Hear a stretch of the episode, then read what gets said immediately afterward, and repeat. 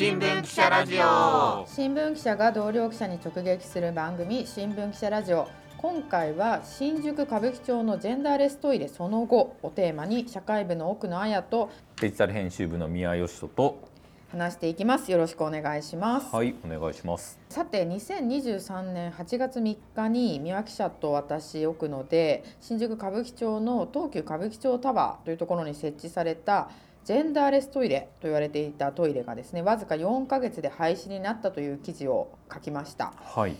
まずこれどんな話かどんな記事か簡単に説明お願いできますか、はい、まずそもそもなんですけどジェンダーレストイレっていうのから、うんあの、ね。あんまり馴染みがない。と思うんで、そこからだと思うんですけれど、はい、一応ジェンダーレストイレっていうのは、まあ、男女の区別なく、ん。誰でも使えるようなトイレうん、というようなことですね。いわゆる性別に関わらず入れますというトイレですね。そうですね。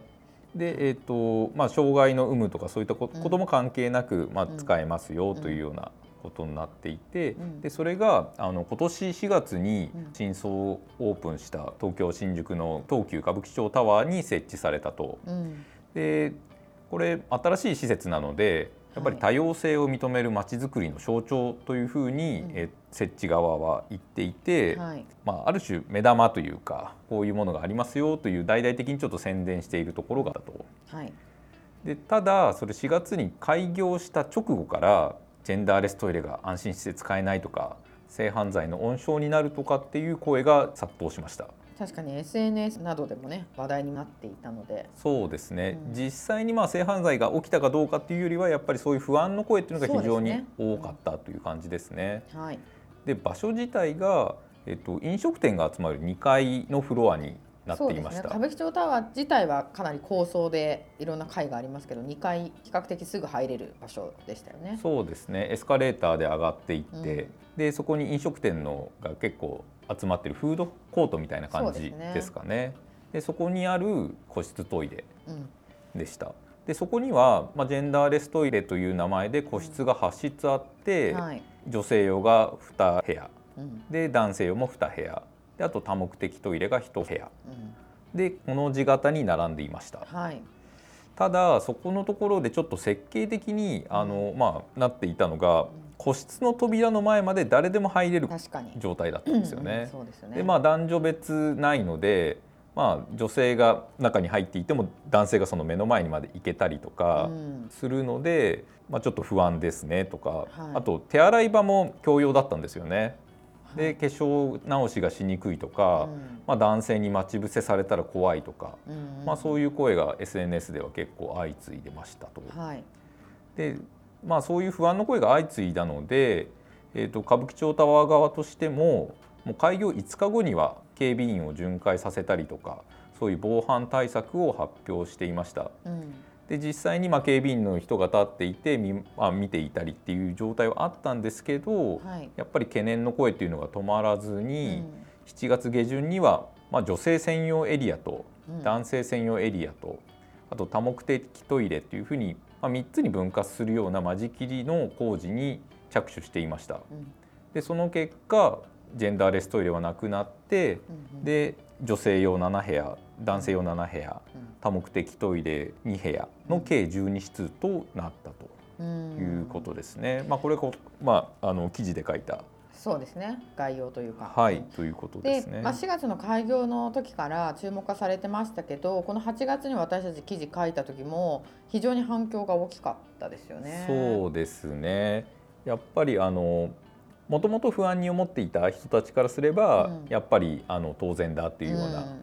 反応が多かったですし、やっぱり何よりちょっとジェンダーレストイレっていう概念というか、うん。が、まあ、みんな馴染みがないんでどういうものなのっていううん。結構疑問の声も多かった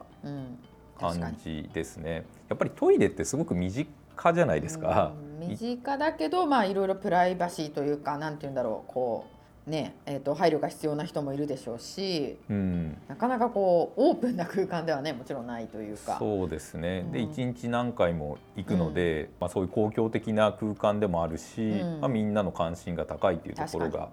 あったかなと思います。うんでその後、まあ、約3ヶ月経ってじゃあこのジェンダーレストイレがまあなくなった後ですね3ヶ月ぐらい経ってどうなったかっていうのを私と宮記者と実は現場に行ってきたんですよね。はい。じゃあその時の様子をどうぞ。はい、えー、今日は新宿の東急歌舞伎町タワーにやってきました今日はですねまだ午前中なん平日午前中なんですけれど皆さん結構歌舞伎町人手が多くて海外の観光客の方とかがねいらっしゃいますねで、えーと、今日はジェンダーレストイレのその後ということなので実際に行こうと思うんですけれど場所がですね歌舞伎町タワーの2階飲食フロアのところにあるトイレでした。えっ、ー、と、今もですね、2階にスターバックスがあったり、あの、居酒屋さんみたいな、あのフロアにながあるという感じですね。えー、っと奥野も一緒にいますけれども エスカレーターをこう上がってって左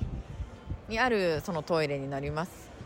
歌舞伎町タワーって宮記者は来たことあります？あそっかジェンダーレストイレの時取材に来ました？そうですね。その時来てそこその時初めて来ました。あの綺麗まあ当たり前なんですけどめちゃくちゃ綺麗だなっていうのと思ったよりちょっとちっちゃいなっていうのが印象でした。あの先ほどもちょっと出ていたスターバックスコーヒーを私も利用したんですけど本当に外国の観光客なのかな？外国人観光客の方が多いですよね。はいそういうようなあのところなので実際に今日見に行きたいと思いますはい今見てきました。トイレの中なので中継というわけにはいかないんですけれど今見てきたら男女別のパーテーションができていてもう入り口も別々ということになってました。警備員さんたちもいなくてですね。奥野さんはどうでしたか？はい。私は女性用の方に行ってきたんですけど今宮記者が言ったように男性用と完全にこう分離してまして入ったら、まあ、個室が7室あって印象としては普通のまあ女性用トイレなんですけどその個室が下が本当1センチぐらいしか空いてないんですよ。だから入るとその個室がなんか普通のトイレより暗いなという印象ありましたけど、まあ、あの男女別に分かれてましたね。個室が何か圧迫感があるというか、まあ、暗いというか。で男性用のところがあの、まあ、特徴的なのはあの小便器のところと個室が分かれてるっていうんですよね入り口がもう全く別ででトイレのある方向に行くと小便器は左、えーと、個室トイレは右になっていてでさらにそこで男性用の入り口と女性用の入り口さらに、えーと、オストメイトとか車椅子の方が使えるような誰でもトイレもう一つあってもう一個に、えーとオールジェンダートイレが1個あるというような構成になっていました。なんか今あの見た限りだと普通の商業施設の感じですかね。あの今まあ朝というか午前中に今来てみたのであの利用者もそこまで多くはありませんでした。ただなんか見ていると最初に男性の場合は小便器用と個室用とこう分かれるのでそこで一瞬ちょちょっとなんかこう案内板を見たりして、まあ、戸惑うというか一瞬こう立ち止まるのは男性が多かったような気がします。そうですね、えー、っと多分個室トイレに入りたいなと思って小便器のところに行ってしまってあの戻ってくるような方がいらっしゃいましたね、まあ、でもあの混乱もなく少なくとも今あの見た感じではまあ、先ほど言ったように警備員さんもいなくて普通のトイレという感じでしたね。今何も知らないで来たらもともとそういうオールジェンダートイレがあったかどうかも分かんないかなっていう感じがします。以上歌舞伎町タワー前から中継しました。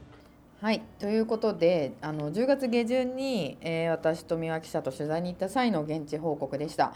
えー、宮記者なんか補足情報とかありますか？そうですね。えっと、行ったのはまあ午前中だったので、まあ、比較的落ち着いてる時間帯ではあったので、うんはい、まあ、ちょっとあれなんですけどやっぱり飲食フロアがあって、うん、そこであの夜とかだとやっぱり混雑する感じですね。なのでやっぱりあのオールジェンダーで入れるようなところが、まあ、やっぱり酔っ払いとかそういう人たちが多いところで導入すまあ、いきなり導入するっていうのは結構難しかったのかなっていう印象はありますね。はい、本日はここまで新宿歌舞伎町のジェンダーレストイレその後前半をお送りしました。